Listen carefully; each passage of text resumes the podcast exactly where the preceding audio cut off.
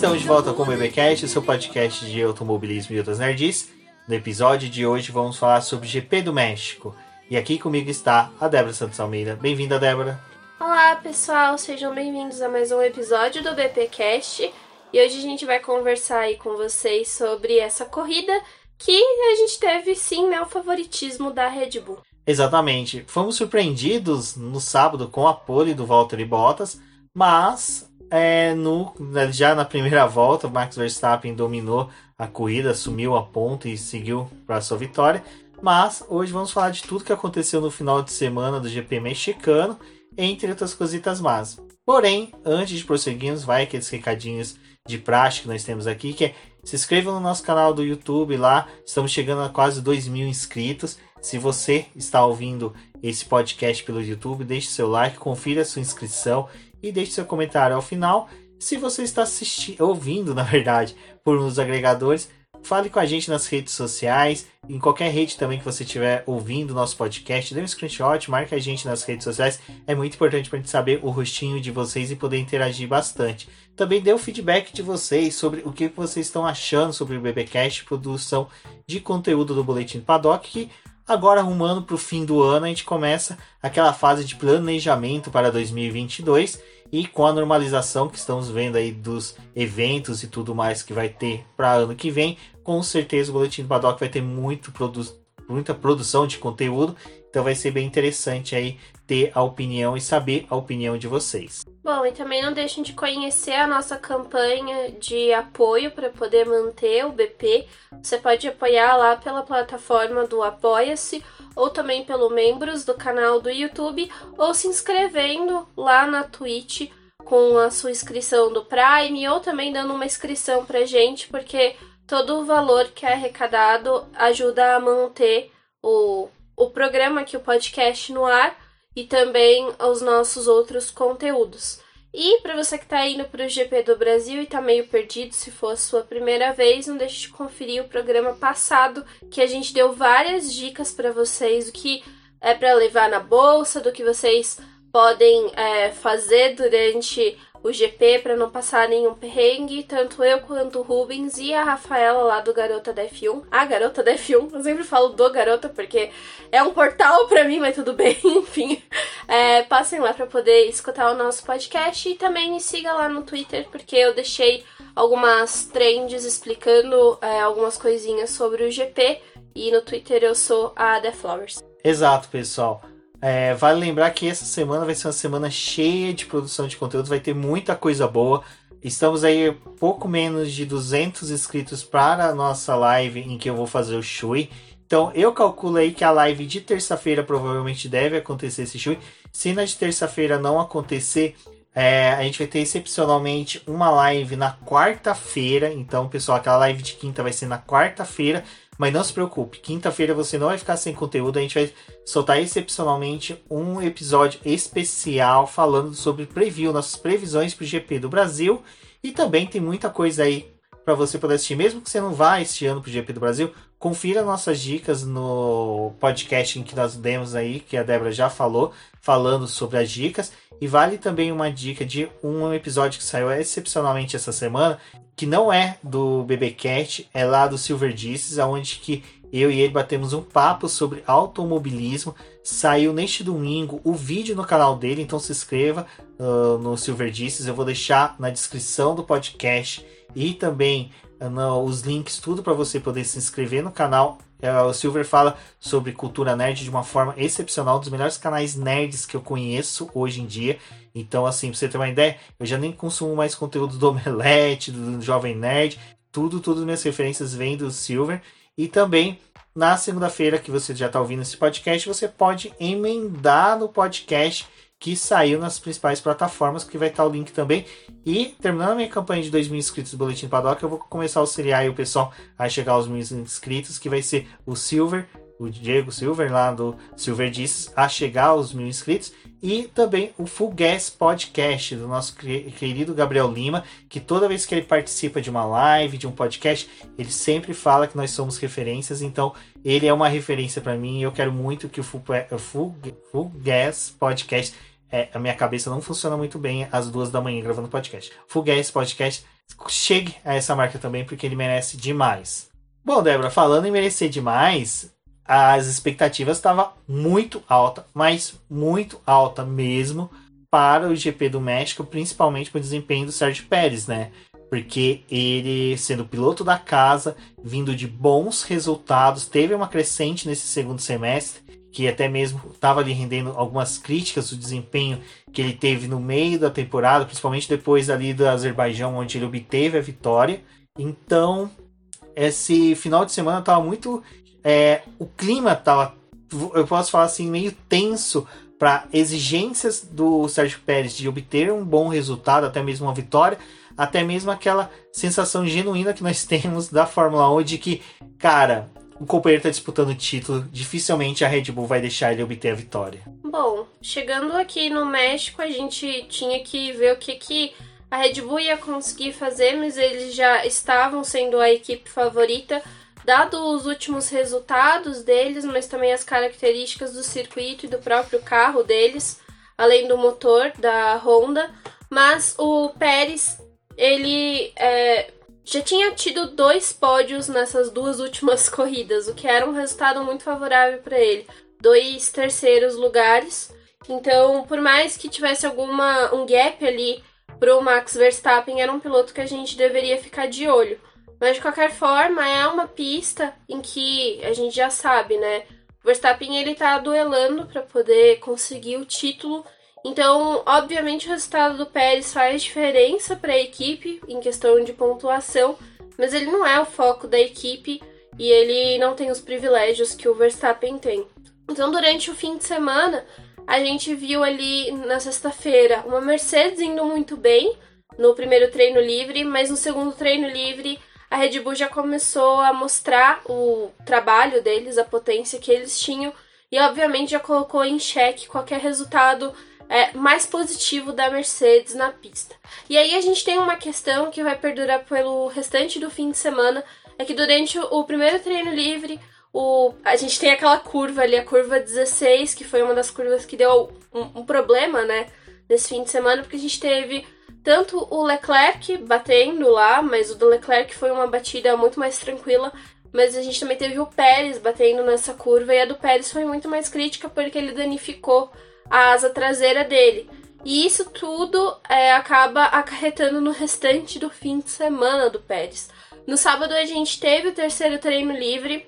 É, para quem acompanhou, viu uma movimentação muito intensa nos boxes da Red Bull, onde a equipe estava trabalhando muito na parte traseira dos carros, mexendo na, na asa, né? Tanto do carro do Pérez quanto do Max Verstappen. E aí na classificação, depois né, a gente vai comentar mais a fundo, mas a Red Bull não conseguiu cravar a pole, que era algo que era muito esperado.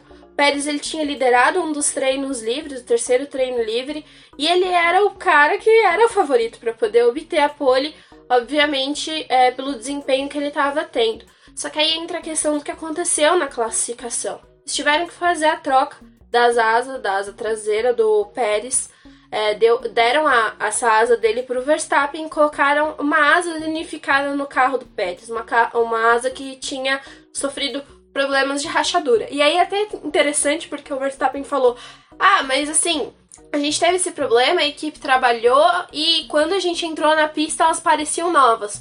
Filho, a sua pode até parecer nova, agora do Pérez, acho que não muito, né? Então a questão é: como o Pérez bateu no, na sexta-feira, ele perdeu uma asa.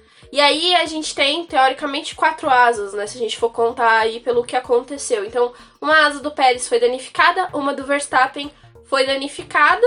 E aí eles fizeram, tipo, a inversão de uma outra ali para poder dar uma pro Verstappen e botar uma prejudicada no Pérez. Não tinha mais peça.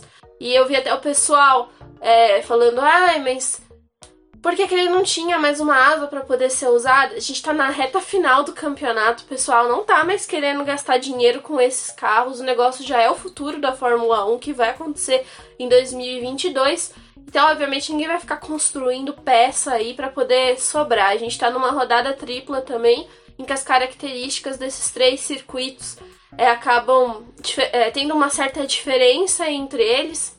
E não, não tem necessidade de produzir em grande quantidade. Então, obviamente, o Pérez foi prejudicado na classificação. Tentaram jogar a culpa ali pro Tsunoda, mas não deu muito certo.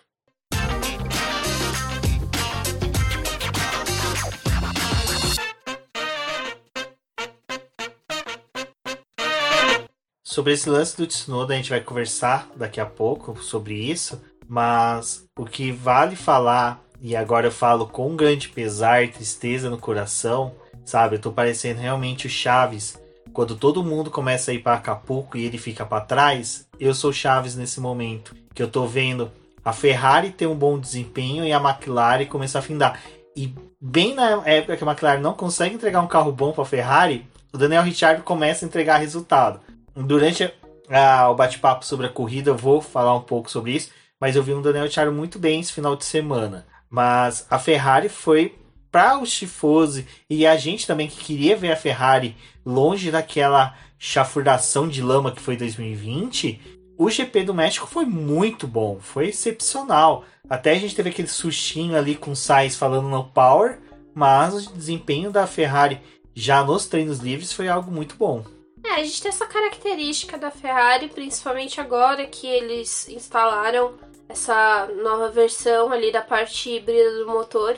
Eles tiveram realmente um salto de desempenho nas últimas corridas, estão se aproveitando dos erros da McLaren e das questões que eles estão tendo para poder conquistar a maior quantidade de pontos. Tanto é que deixaram o México com a terceira posição do campeonato de construtores. Então, assim, durante os treinos livres a gente viu uma McLaren muito apagada, tudo bem, eles costumam realmente ser bem apagados do, nos treinos livres. A gente já olha para McLaren pensando assim: ah, eles vão estar tá entre os 10, mas como que eles vão estar tá entre os 10, não fazemos a mínima ideia.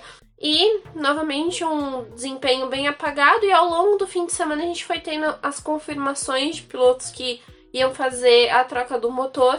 E o Norris foi um piloto que também passou pela troca de motor, então já deu aquela jogada, né, de um banho de água fria porque novamente a McLaren estaria no top 10 contando com apenas um carro, porque o Norris já ia largar lá do final.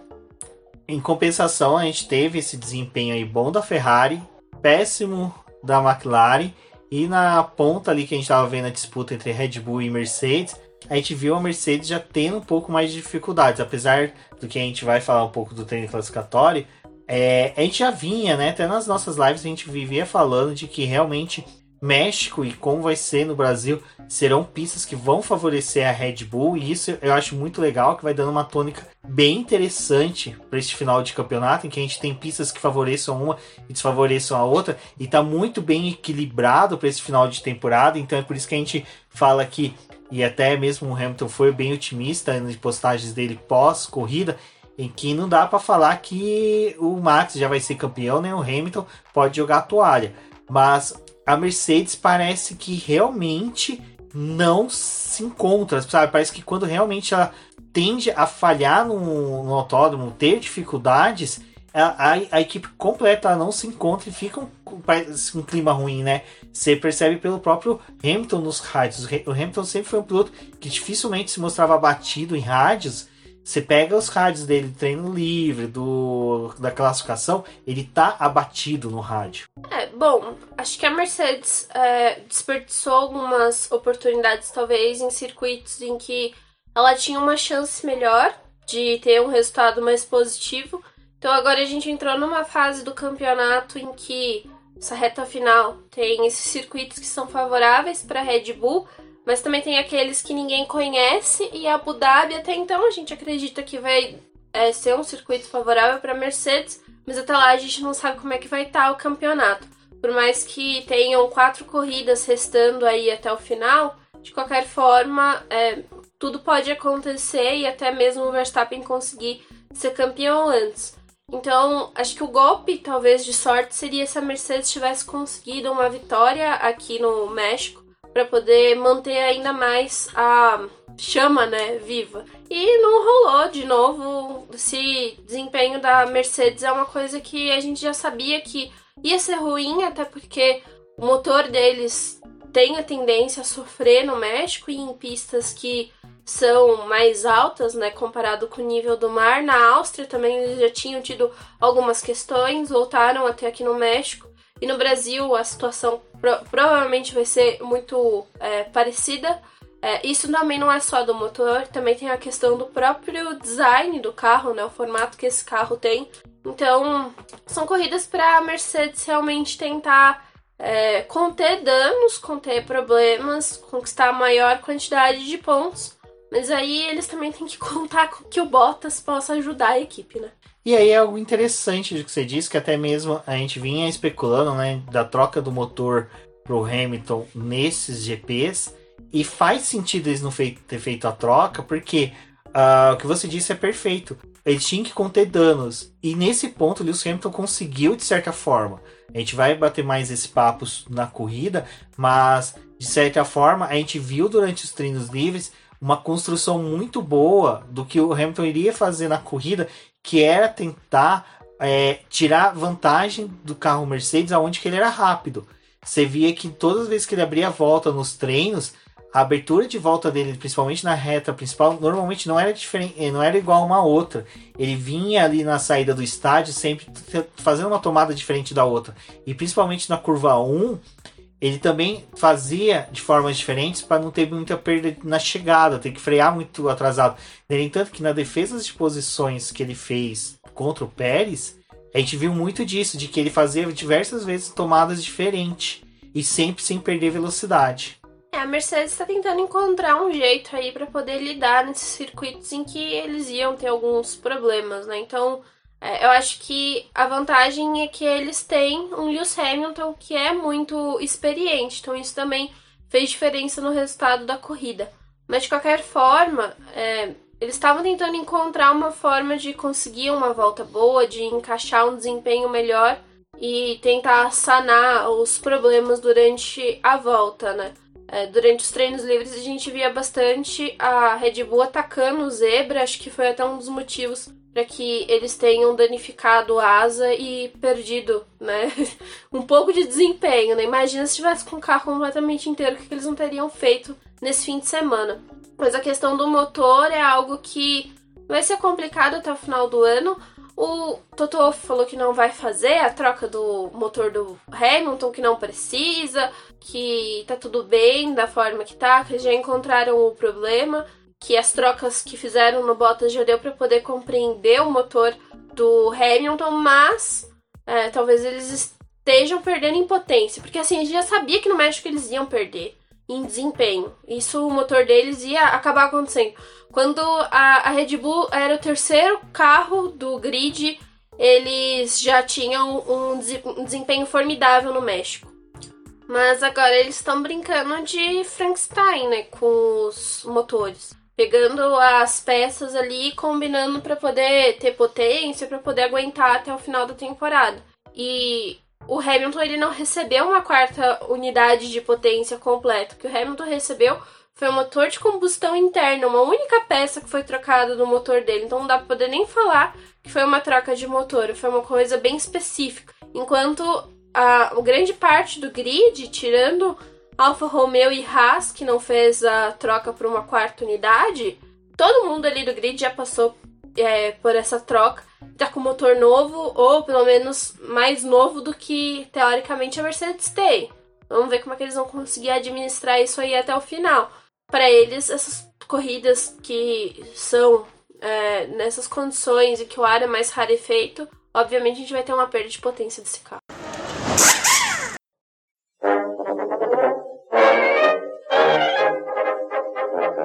O legal é que quando começou a classificação, a gente já começa, né, com aquela planilhinha de punições, né? Porque muitos pilotos tomaram punições, muitos pilotos tiveram troca de peças, até pega um pouco o gancho nisso que você acabou de falar.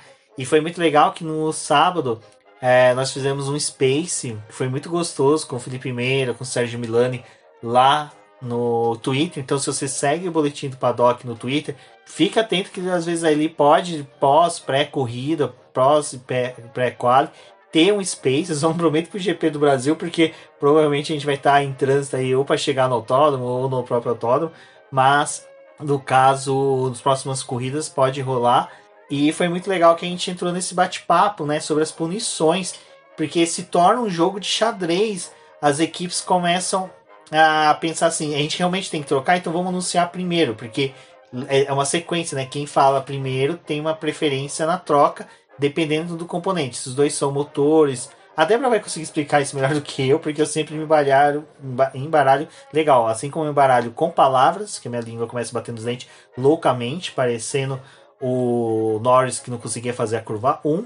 É, teve muito disso, dessas punições, e isso já começa a dar uma tônica do tipo: os pilotos vão começar a querer ir pro Q2, vão ficar direto no Q3, pilotos que vão querer avançar para poder dar o vácuo, sabe? Começou a é, ter essas questões que foi o que culminou depois no incidente com o Tsunoda, que isso a gente vai se prolongar um pouquinho mais para falar sobre. Mas, Débora, esse lance das punições foi algo assim bem bizarro, porque metade do grid assim teve alteração. Eu não estou falando que metade do grid fez troca de pneu. É que metade do grid teve alteração. Não, motor, desculpa. O pneu teve que trocar mesmo, né? Cabeçudo. Uh, teve que trocar porque, meu, colocaram o Mazepin em 15, né, Débora? Assim, foi tantas punições que o Mazepin conseguiu uma posição de quem avança pro Q2. Isso é uma coisa muito preocupante. Precisamos falar sobre isso. Sobre o Mazepin tem que ser obrigatória a troca de motor dele quando tiver uma sequência de punições para outros pilotos. Bom, a gente teve Stroll, Ocon, Norris, Tsunoda, Russell é, punidos. O, quatro foram por troca de motor e apenas o Russell teve a troca do câmbio antecipada, como ele trocou seis corridas antes do que é, você precisa fazer com essa peça, ele tinha que perder cinco posições no grid. O que acontece é que quando você tem trocas assim, é, de muitas peças, né, de componentes. O Ocon, por exemplo, ele fez uma troca completa do motor. É, foi, foram todas as peças do motor mais o escapamento, então ia fazer ele perder muitas posições no grid de largada. É, ele acabou largando da 19 posição, mas a gente teve o Stroll que bateu no início, né, no Q1, então já era um piloto que ia largar da 20 posição, porque não tinha muito o que fazer, não fez tempo, fica aí nessa posição depois da batida. É, tem essa negociação mais pela questão de quantas peças você trocou e também de posição que você fica na pista. Então você faz a classificação e quanto mais você avança, mais você tem direito de largar na frente de pilotos que tiveram a mesma punição que você e vão perder a mesma quantidade de. É, foram punidos com a mesma quantidade de posições. E as trocas que foram feitas entre Norris, é, Tsunoda e Stroll eram semelhantes, eram os mesmos componentes, mas como Stroll bateu, então ele garantiu a vigésima posição. O Ocon era o que teria mais posições, mas ele ficou no 19 lugar. E aí eles vão organizando o grid dessa forma. Tinha muito piloto punido. A gente viu o Tsunoda indo até o final, ele passou pro Q3, tadinho. Mas o Tsunoda ele tava nessa coisa, né? De tentar garantir a melhor posição para a largada dele. É, obviamente, o Russell tinha um, um, uma certa preferência, porque a punição dele era só da perda de cinco posições. Então ele tinha como largar à frente dessa galera. E o Tsunoda ficou à frente dos pilotos que trocaram o motor. Ele foi até o Q3, brigou ali, deu aquele problema que a gente já vai comentar, mas a classificação do Tsunoda foi muito positiva nesse sentido. A parte ruim é, ele passou pro Q3 e por ter feito isso de pneu macio, ele teve que largar com pneu macio, que não ia ser uma boa coisa para a corrida dele, né? Largar de macio é, já provocava uma parada antecipada, já que o restante do grid acabou largando de médio. Bom, aí antes até mesmo de falar do Tsunoda, a gente vamos comentar rapidinho que teve a batida, né, do Stroll ainda no Q1. Tudo bem, ele ia largar de último mesmo, não de último, ele ia ter perda de posições por causa da troca do motor.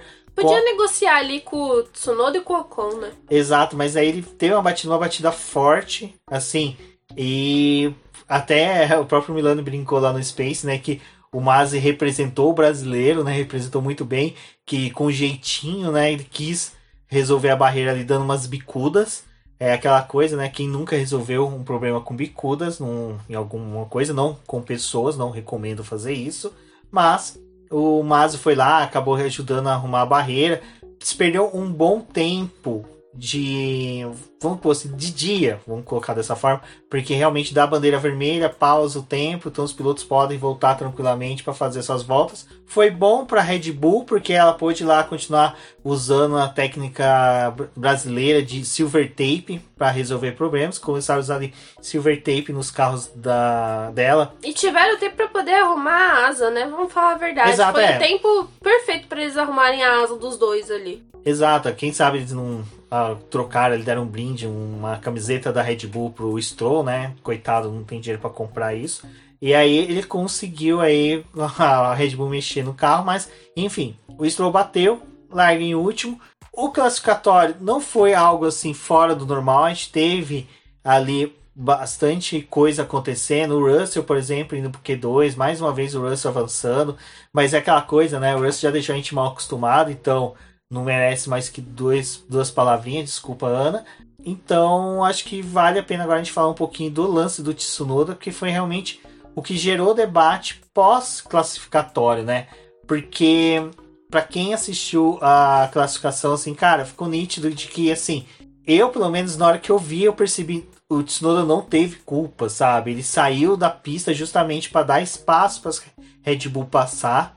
Foi até pro traçado em que era o traçado ideal para poder voltar para a pista, que tinha aquela indicação de que se você saísse você tinha que fazer para poder retornar, né, pro circuito. Então a intenção dele foi realmente tirar o carro para poder não atrapalhar a Red Bull, até porque não tinha muita necessidade do Tsunoda estar tá ali na pista em si. Tipo, ele tava só brigando com o restante do pessoal para poder negociar a posição de largada dele. Não, e dá vácuo pro Gasly. É, ele entrou só... naquela volta, volta, naquela volta, para poder dar vácuo pro Gasly, pro Gasly se classificar bem. Que diga de passagem, o Gasly fez uma excelente prova. Isso aí a gente vai falar muito bem dele na prova. Mas o Tsunoda tava ali para auxiliar o companheiro de equipe. Então, não tinha muito o que Tsunoda é, fazer ali. E na hora que teve que ele saiu da pista, que o Pérez saiu atrás, o Pérez saiu porque errou, sabe? Aquela coisa. Mas vai, não quer botar, não quer, a Red Bull não quer criticar o piloto que tá correndo na casa, tudo. Colocar na conta do pobre do Tsunoda. O Verstappen também não conseguiu fazer uma boa volta porque o Q3 deles foi horrível, não foi uma coisa decente, não condiz com o que eles estavam fazendo no TL1, no TL2 e no TL3. A gente acabou de brincar da questão da silver tape da asa, e isso dá a constância do que aconteceu. Por quê? A, essa mexida que deu na asa do carro, do tanto do Verstappen como o do Pérez, que foi uma manutenção preventiva que a Red Bull decidiu fazer, acabou alterando ajustes que eles haviam feito nessa asa. Então, realmente, o carro estava desequilibrado para o classificatório, para obter voltas rápidas, e por isso que o Q3 deles foi horrível. Não foi culpa do Tsunoda, em nenhum momento o Tsunoda teve culpa. E até, assim, antes de eu passar a palavra para Débora, foi legal que o Tsunoda desabafou no Twitter. A, vários fãs foram consolar ele. E Mercedes. até a Mercedes, né? Exato, a Mercedes foi lá falar: olha, cara, levanta a cabeça, não dá bola para quem é escroto. Eu tô traduzindo para o português a ideia que foi do ADM da Mercedes, que de passagem está sendo um dos melhores ADM de contas de, de equipe da temporada. Bom, o Tsunoda acabou sofrendo vários ataques. É um piloto que é, muita gente estava esperando mais dele na temporada, e aí, quando aconteceu isso, é, com ele prejudicando a Red Bull, né? Prejudicando muito entre aspas. Aí os fãs que foram um pouco descontrolados e além do que deve fazer, foi lá encher o saco do menino e criticar ele, falar que ele tinha estragado a volta da Red Bull, que ele tinha prejudicado a Red Bull.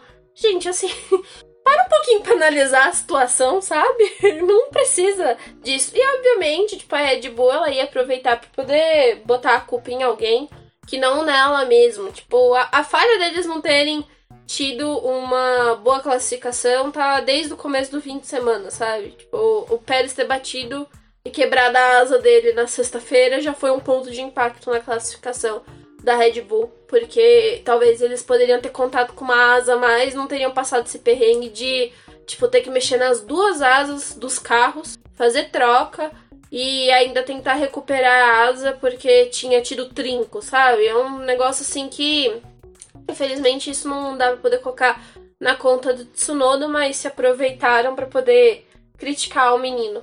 E o Tsunoda ele tava esperando ter um bom final de semana, porque ele também tava fazendo treinos livres bem decentes. É, tava, conseguiu passar pro Q3 e era um piloto que tava tendo muita dificuldade, porque ele tinha alguma questão durante o fim de semana, já prejudicava o restante do, das, das atividades que ele tinha, né, para poder fazer. E nessas últimas corridas ele tá mostrando é, que tem é, ritmo, que ganhou um pouco mais de confiança e aí veio esse baque. O que eu achei legal que foi o Franz Tost, que é o chefe de equipe da AlphaTauri, acabou defendendo ele, né, falando que tipo, ele não tinha culpa mesmo, não sei o quê. Mas é, é triste, né, o que aconteceu. É, aí só entra um ponto que eu vou agradecer bastante o pessoal que tava com a gente na no Space, porque durante a Space, que foi esse momento em que o Tsunoda desabafou, a Mercedes foi lá e consolou ele. E nessa mesma hora, a gente conversando, alguém comentou que tava tendo um reiterismo contra o Tsunoda. E aí o pessoal que tava presente na Space, eu, eu falei, falou, poxa, pessoal, vai lá no post do Tsunoda, né? Consola ele. E, cara, agradeço demais. Eu vi um, uma galera boa indo lá, mandando mensagens para ele. A Débora mandou mensagem também para ele. Eu repliquei a mensagem pelo perfil do BP. É, eu mandei mensagem também. E mensagem sim, não, tweet, né? Modo de falar. Mas só da gente responder o Tsunoda com carinho e afeto, um monte de perfil começou a atacar a gente, sabe? A Talita que se tornou apoiadora do BP agora também, eu vi o mesmo perfil que atacou fortemente eu, a Débora, chamando a gente. Encheu o saco da, da Ana Molinari Não, também. cara, e aí eu fico imaginando esse perfil que são haters, a postura deles, porque assim, tipo, cara, dava pra ver nas fotos de perfil meu e da Débora que nós somos brancos. O cara já tava chamando a gente de chimpanzés. Imagina uma atitude de um cara desse com uma pessoa negra, sabe? Com uma outra pessoa que, sabe, só foi ali consolar um piloto que tava numa bad. E foi assim, uns ataques ridículos. E muitos ataques fortes mesmo contra ele. A gente não conseguia mensurar se era de fãs do Checo, fãs do Verstappen, fãs da Red Bull, pessoas que são é, antes é, orientais. Se aproveitaram da situação para poder é, ser racista, né? E era perfis que estavam sendo criados na hora, o que era patético. Cara, tinha perfil que era criado na hora, sabe? Então, assim, eu perdi um tempo da minha noite é, denunciando esses perfis, sabe? Eu vi que o Twitter respondeu. Uh, teve um, um, perfil que só de resposta para mim foram seis tweets para mim que eu tive que denunciar, tirando os que xingou a Débora, a Thalita, a Ana Molinari. Cara, a galera que foi falar com esse perfil do, da Mercedes foi atacado, cara. Tipo, mano, os caras estão atacando o perfil de uma equipe, sabe? Então, assim, foi. Ai, tem muito tempo livre esse povo. Exato, e aí acaba com o nosso tempo que é precioso, porque eu comecei a ficar com raiva. E o pessoal que acompanha o boletim sabe que a gente tem um carinho pelo Tsunoda, porque, cara, ele é um piloto que, desde que a gente viu na base, a gente se apegou a ele. E, tipo, a gente sabe que ele ia ter dificuldade, porque é uma coisa que a gente falou na, na pré-temporada desse ano, que ele é um piloto que chegou novo no profissional, 2016, tem menos de 5 anos de profissional. Você pega o Verstappen, por exemplo, que desde os 5 anos é profissional, vamos por essa forma, Ocon, é, Giovinazzi, essa galera toda aí que tá na Fórmula 1, que já é profissional há muitos anos, o Tsunoda é recém, cara. Ele é um cara, um menino que tá em crescimento e que tá fazendo bons resultados. E assim, foi chato a gente ter que eu passar até isso. entendo o, o pessoal às vezes ficar com raiva da, da postura que o Tsunoda tem em rádio, sabe? Tipo, de xingar e não sei o que, brigar ali com a equipe. Mas isso não é uma coisa que justifica você ir lá e atacar o moleque, sabe?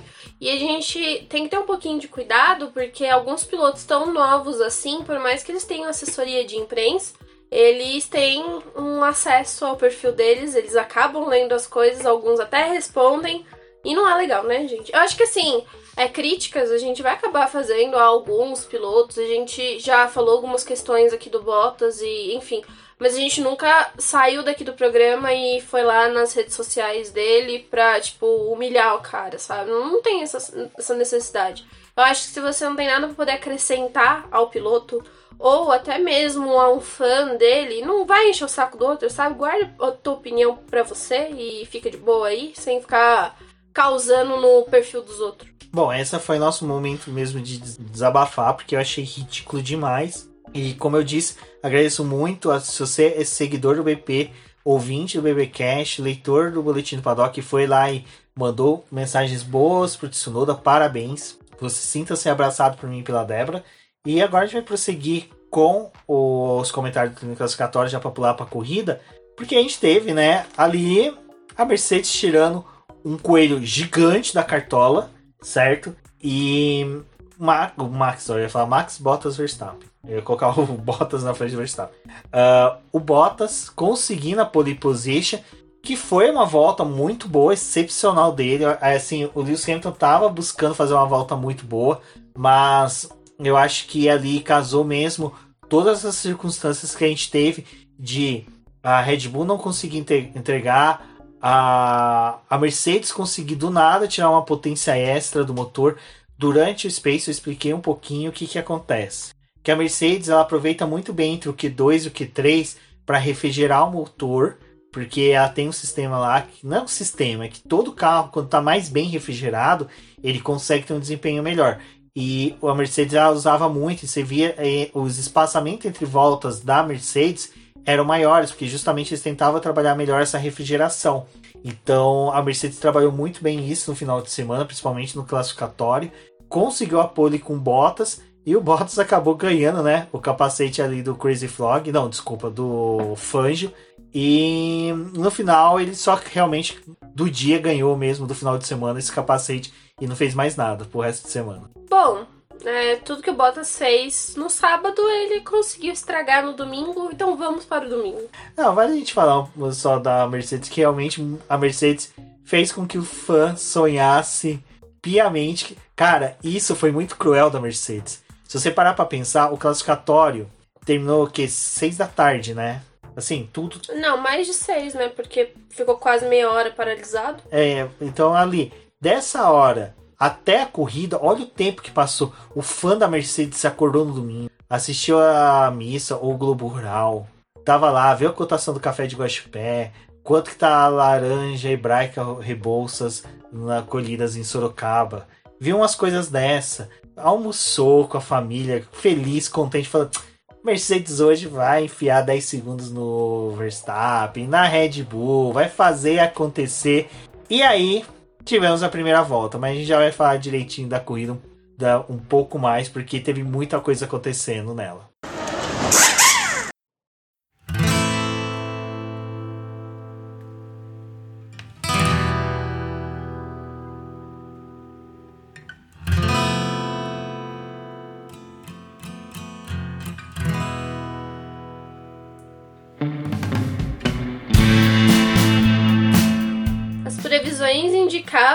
Que Valtteri Bottas cederia a sua primeira posição para Lewis Hamilton. Afinal, temos um piloto que está disputando o campeonato, né, com o Verstappen e que ele ia fazer o papel de escudeiro ali do Hamilton. Nossa, a gente tava se iludiu lá no Space, super achou que, nossa, essa corrida a Mercedes ia é, ia sofrer para poder conseguir o resultado, né? Ia ser aquela vitória doída, mas no final, nossa, tipo, dias de festa, sabe? Tipo, iam conseguir comemorar até o GP do Brasil. Nem sei se ia ter GP do Brasil com tanta festa pra Mercedes. E a gente tem que falar do Bottas, né? Que. Bom, vamos começar a dissecar, né, o que o Bottas fez, porque foi triste. O, o legal do Bottas é que eu fico imaginando o briefing que foi da Mercedes. Toto chega, Bottas, você tem que ajudar o Hamilton a vencer. Aí ele, sim, senhor, vou assinar, vou ajudar o Lewis Hamilton a vencer. Você pega e dá o lado direito para o Hamilton passar, tá bom? Tá bom, senhor, eu darei o lado direito. Mas faltou o cabeçudo do Totoro falar, fecha o lado esquerdo pro e Verstappen. E joga o carro pra cima do seu companheiro de equipe, né, lindo? É, exato. Tem, tem, assim, se você olhar a, a reta, que não é uma reta do circuito de... de do México, tô tentando lembrar até onde que foi a corrida. Se olhar, ele tem uma barriguinha. Ele faz uma jogadinha assim pro lado. Então o que que acontece? O Bottas falou: vou largar em linha reta. Sabe? Ele foi em linha reta. Mas ele esqueceu que chegava ali e dava aquela barrigadinha pro lado. O Verstappen lembrou dessa barrigadinha pro lado. E o Verstappen simplesmente abriu e foi. Cara, Débora, agora é com você, porque Eu já, o, o Meira vai cancelar o apoio-se do BP depois dela. Foi triste, né? Jogar o carro pra cima do Hamilton. Mano, o sonho acabou na primeira curva, entendeu? Porque, nossa, Toca a que... flautinha. Que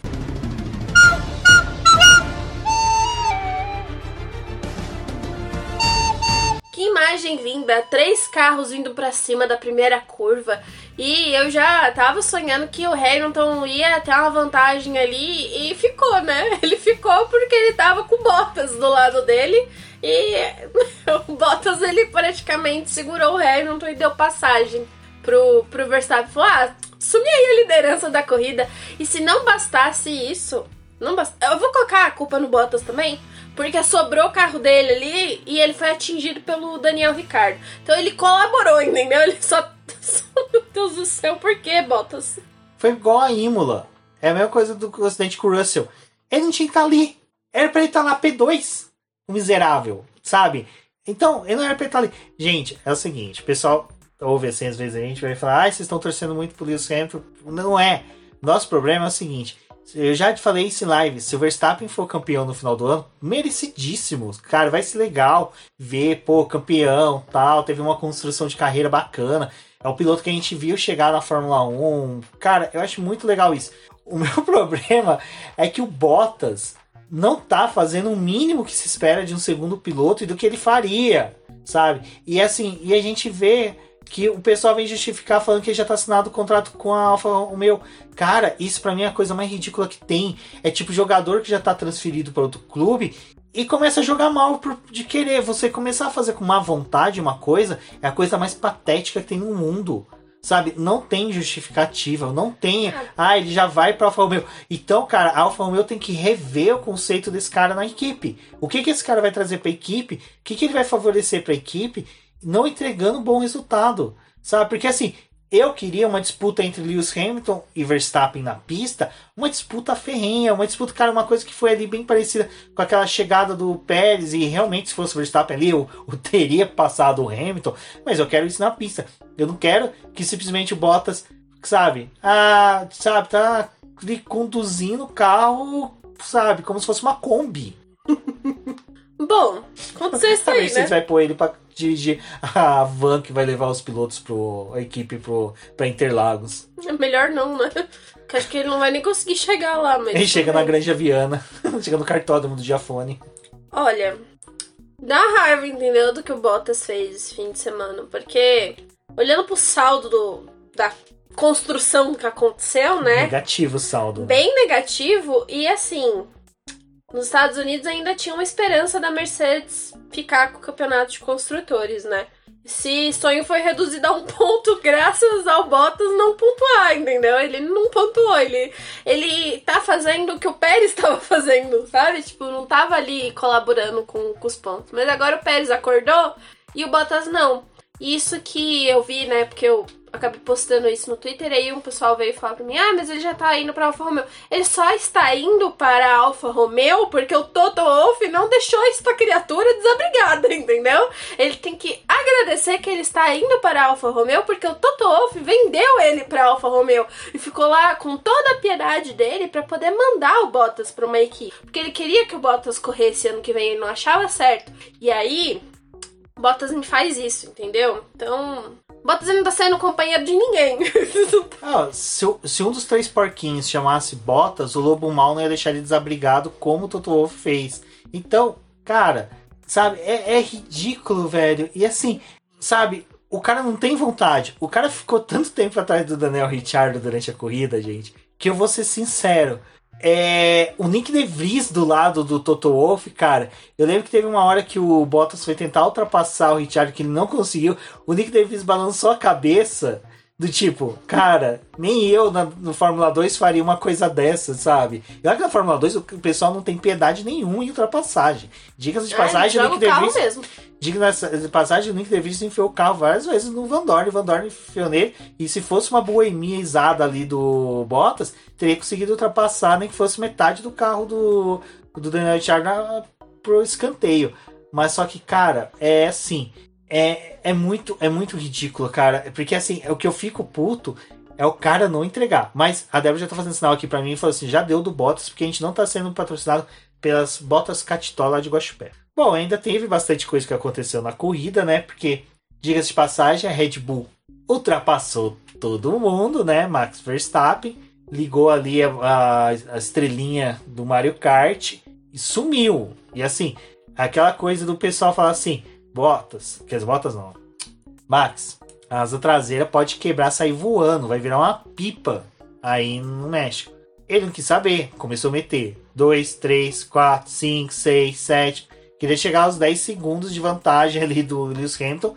E realmente o Max teve um desempenho assim, cara, excepcional. Digna de um piloto que se tornar campeão no final do ano vai merecer palmas e vai ter que ter capítulos especiais para cada vitória dele. Verstappen fez uma é, leitura ali da largada muito boa e depois que ele passou o Hamilton já tinha é, mais de um segundo de vantagem.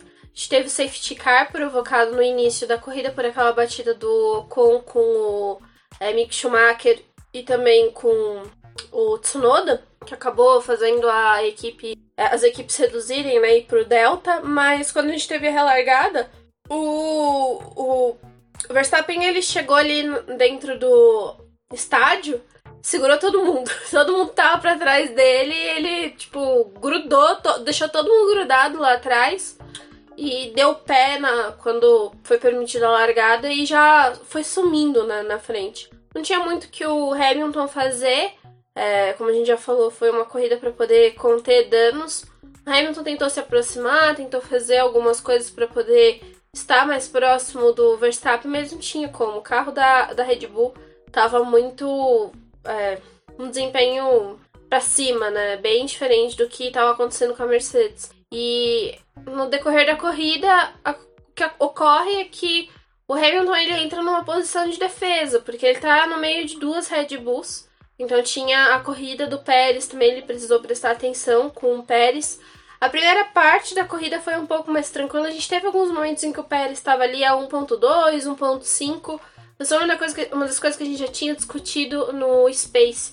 Por mais que o piloto fique muito tempo atrás de outro competidor e até reduza para poder abrir a asa, não é um circuito em que o vácuo é muito efetivo para você fazer ultrapassagem. E às vezes ficar muito tempo atrás de outro piloto acaba fazendo o seu equipamento desgastar e ter superaquecimento de freio e outras coisas no carro. É, então, obviamente, não tinha muito que o Pérez fazer. A, a Red Bull partiu para uma questão estratégica para poder tentar dar essa segunda posição para o Pérez. Até a gente tem uma. Quando o Bottas faz a parada dele, que ele ficou muito tempo atrás do Ricardo, pressionando o Ricardo, tentando usar o vácuo, jogando o carro de um lado pro outro lá pra poder tentar fazer ultrapassagem. Quando o Bottas faz a parada dele, que eles vão trocar o pneu dianteiro esquerdo, a pastilha de freio começa a pegar fogo, porque entra oxigênio, né, ali, e começa a pegar fogo. Eles tiveram até dificuldade e a parada do Bottas foi horrível. Foi até um dos motivos pro Bottas não disputar mais a posição com o Ricardo, porque Tipo, a McLaren abandonou a disputa, aí a Mercedes respondeu, mas não tinha muito o que fazer. E só restou para o Bottas tirar o ponto da volta rápida do Verstappen, que eu só vou terminar de falar isso, porque quase nem o ponto da volta rápida do Verstappen ele não tirou, né? Porque deve fazer duas paradas para colocar pneu macio. Então fica aí também minha revolta com o Bottas. Não, mas um ponto que vale. Aí a gente tem que dar um mérito também da largada boa da Red Bull que foi uma coisa que a Débora me chamou a atenção, que teve o rádio né, da Mercedes no começo, ali antes da largada, em que eles criticavam que os pilotos né, da Red Bull, por exemplo, estavam segurando os carros mais atrás, por causa que eles conseguiriam ficar com pneus e freios mais aquecidos que os, pneus, os carros da Mercedes que estavam mais à frente. Aí isso eu vou pedir para a Débora explicar que questões de pneu a Débora manja muito mais do que eu. Quando a gente tem a volta de aquecimento ali dos pneus, a gente. Olha, eu até fiz um vídeo falando disso. Os pilotos acabam balançando bastante na pista para poder aquecer tanto os pneus quanto os freios.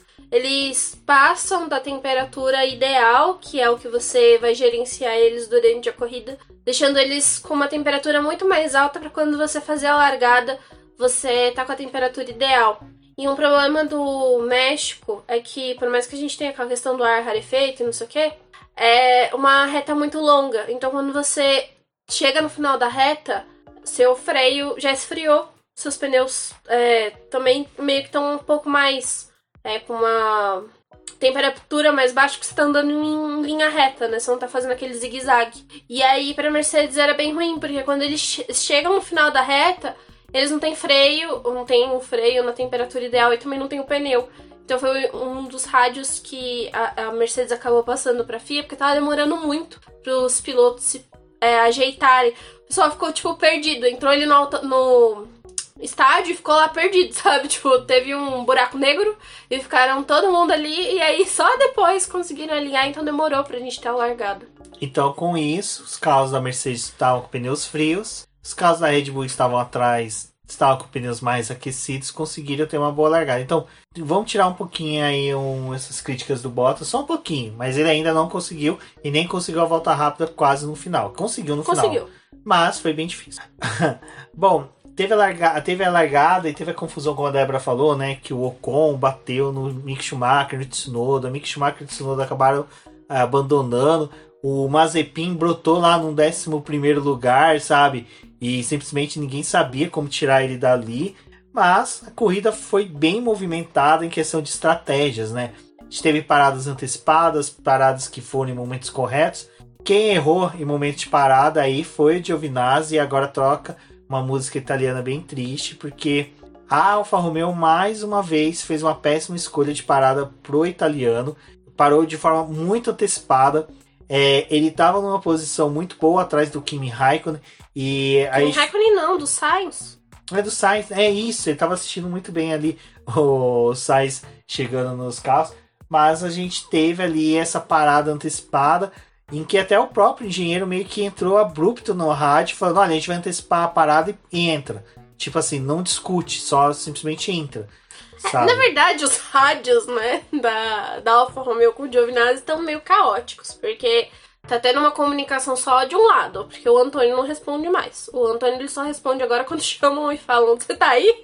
Dá pra você responder, sabe? É, só tá assim agora. É, é, acho que ele quase pergunta assim: vocês ainda estão trabalhando aí? Tipo, que nem o Hamilton fez, porque o negócio ali tá complicado.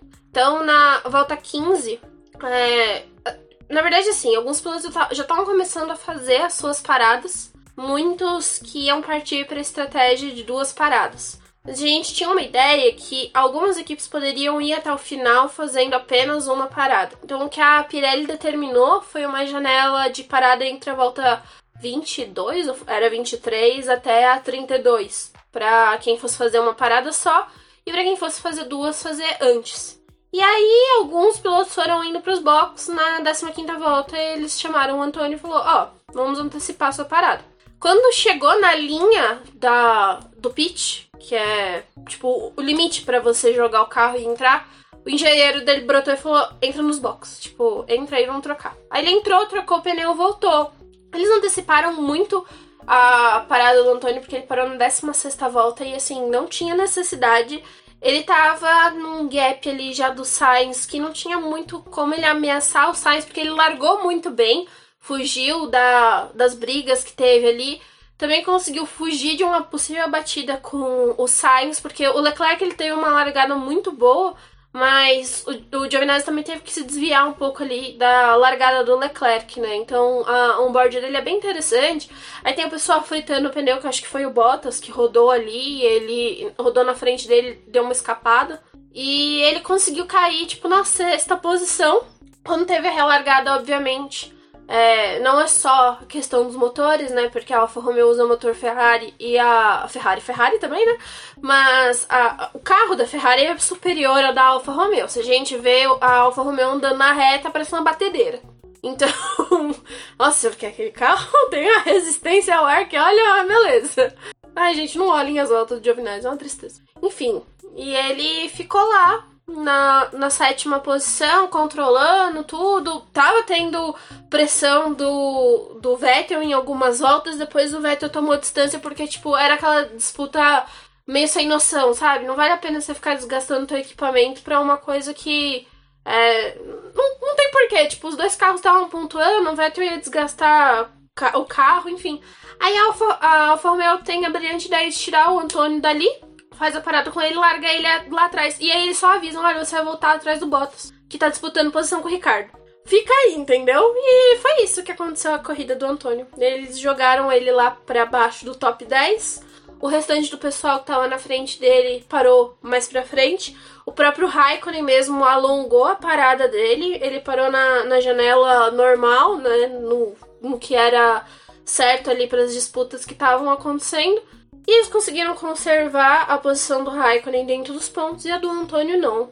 E aí a corrida acabou num clima bem bosta dentro da Alfa Romeo, né? Porque o Antônio falou que tava bem decepcionado e até mesmo por um cara que é, consegue sempre ver o lado bom das coisas, dessa corrida ele não conseguiu ver o lado bom de absolutamente nada.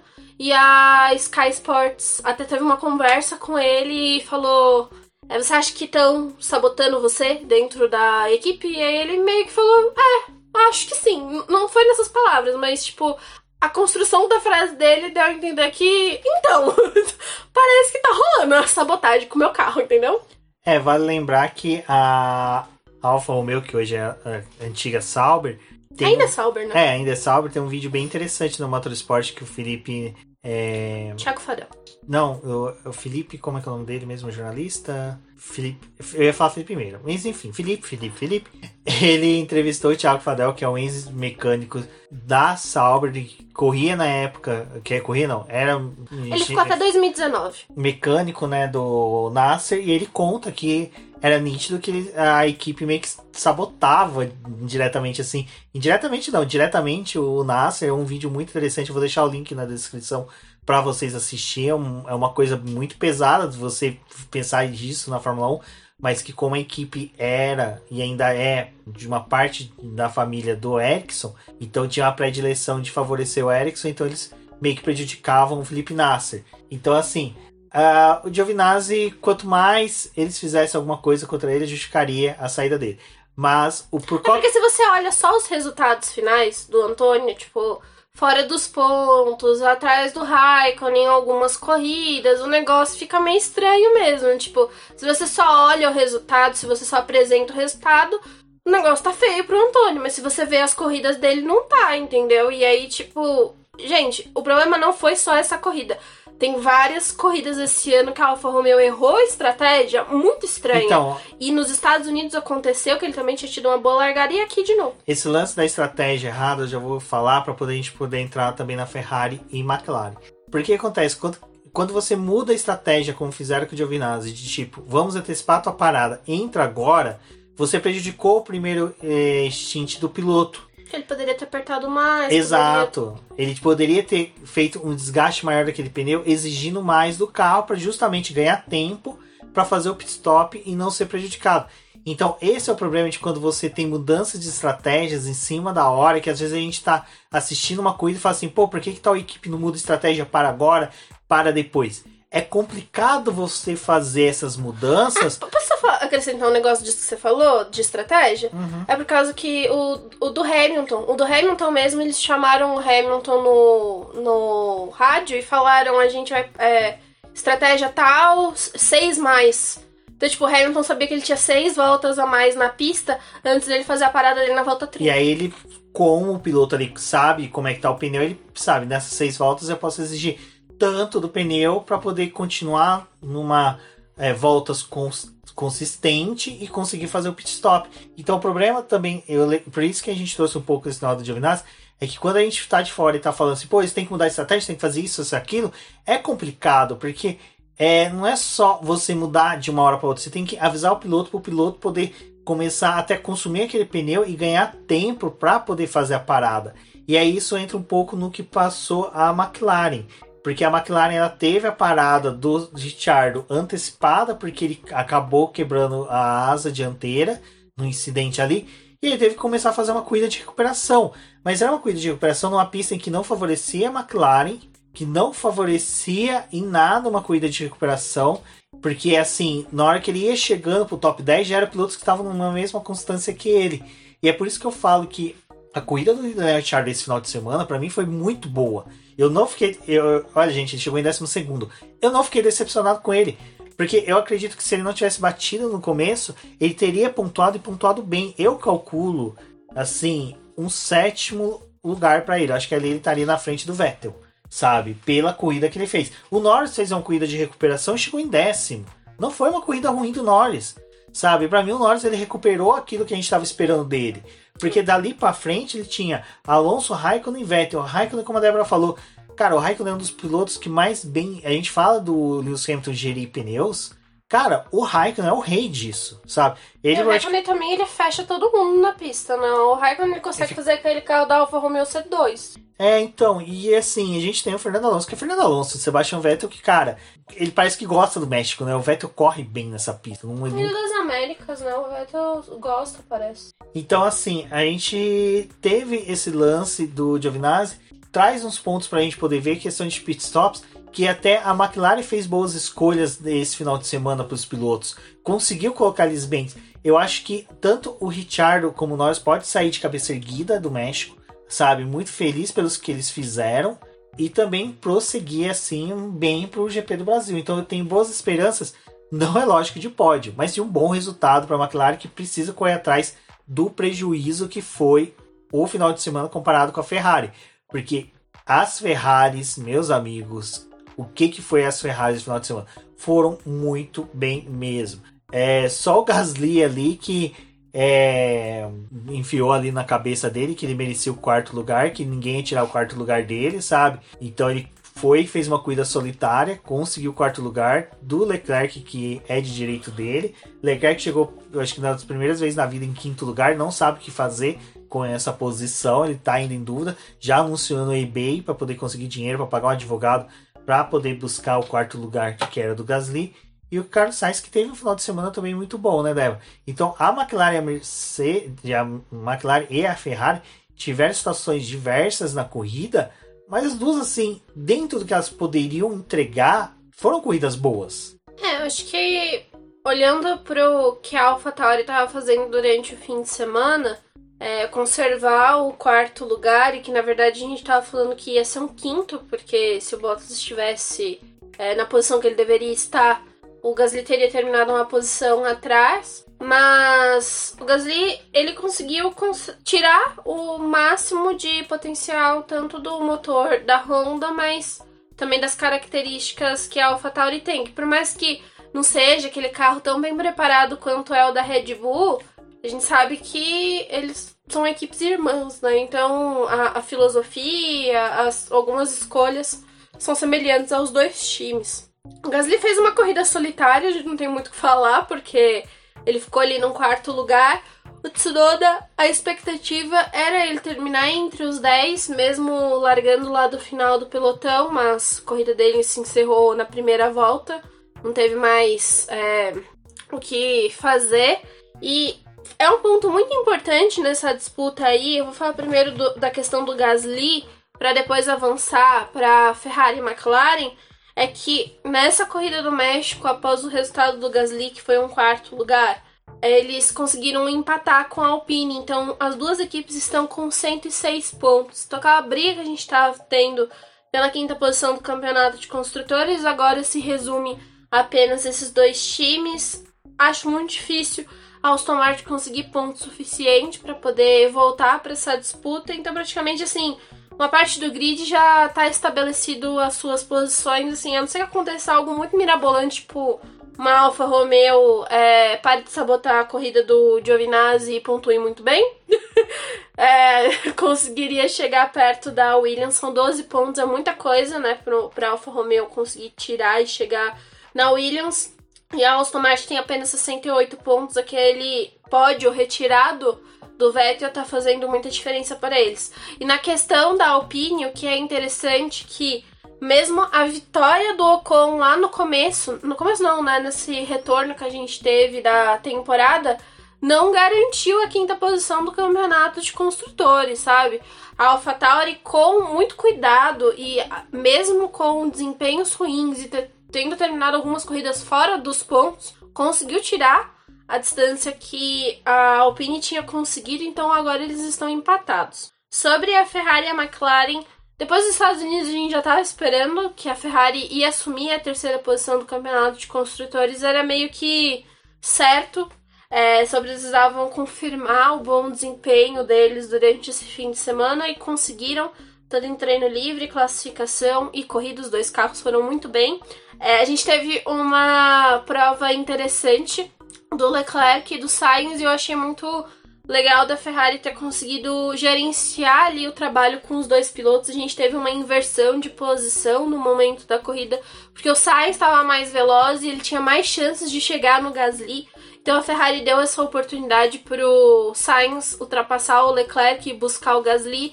Mas as últimas voltas da corrida foram aquele caos. Tipo, os pilotos começaram a se encontrar com os retardatários, os líderes estavam ultrapassando aqueles pilotos que estavam mais à frente do quinto colocado até o último, todos tomaram volta. O Mazepin tomou três. Mas todos tomaram uma volta do líder, pelo menos. E foi aquele caos no final da corrida que foi uma das coisas que até determinou o Sérgio Pérez não conseguir ultrapassar o Lewis Hamilton no final, porque eles pegaram um tanto de piloto na pista e foi mais complicado. E a mesma coisa aconteceu para a Ferrari. A Ferrari não tinha mais o que fazer para poder buscar a posição do Gasly, dado aquele bolo que aconteceu ali na pista, bandeira azul, enfim. E no final da corrida eles pediram pro Sainz devolver a posição pro Leclerc, apesar dele ter largado à frente do Leclerc na corrida. Então foi legal assim o resultado que a Ferrari conseguiu. A McLaren poderia ter tido um talvez um resultado melhor com o Ricardo também mas o Romain já falou, ele se envolveu tanto no incidente lá com Bottas, teve uma questão com Russell também. Então, e fora a fechada também que ele e o Stroll tiveram, né? Então, assim, apesar do Ricardo ter feito uma corrida bem interessante nesse fim de semana, ele se envolveu em um monte de briga, assim, na pista. Bateu é, em alguns pilotos e isso prejudicou também a corrida dele aceitamos, ele está fora do top 10, mas de qualquer forma isso acabou prejudicando a questão da McLaren. E agora a Ferrari tem 13 pontos e meio de vantagem para a McLaren. Assim, dá para a McLaren retomar a terceira posição, mas vai ser um pouco mais complicado. A Ferrari deve ir bem no Brasil e os próximos circuitos, pelas questões da, das características da, das pistas, provavelmente a Ferrari vai ir melhor também motor, enfim. Acho que é, talvez a gente tenha até uma definição aí realmente da terceira posição dos construtores com a Ferrari.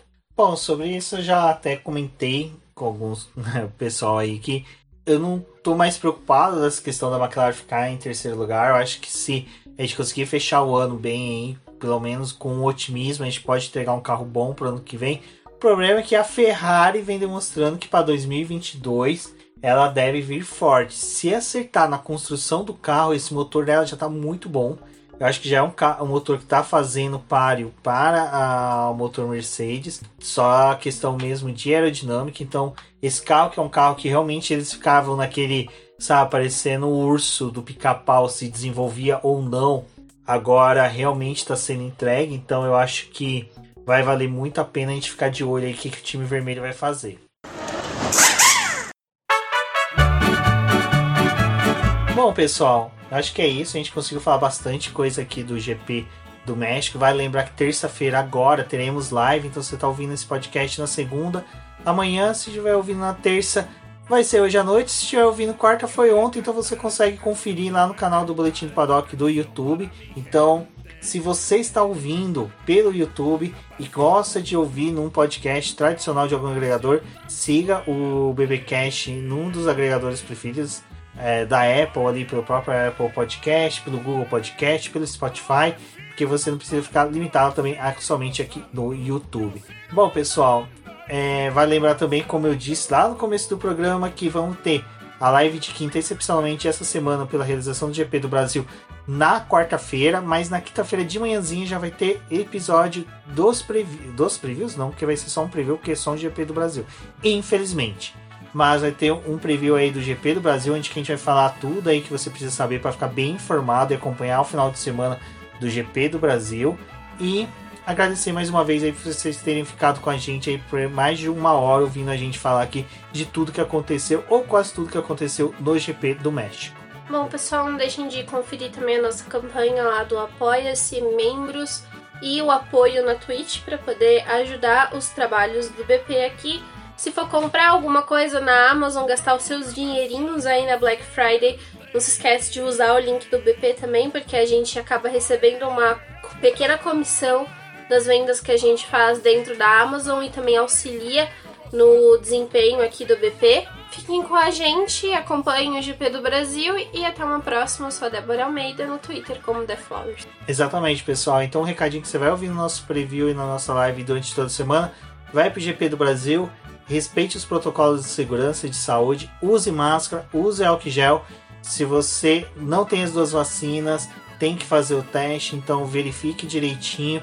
Ah, tá bem explicadinho nos posts de auxílio que nós fizemos aqui no Boletim do Paddock, no podcast que nós falamos de tudo e também vamos falar novamente na live de quarta-feira. Então a gente está tentando bater muito nessas teclas porque esse GP para acontecer muito legal tem que ser respeitado esses protocolos. Então, pessoal, um forte abraço e até a próxima.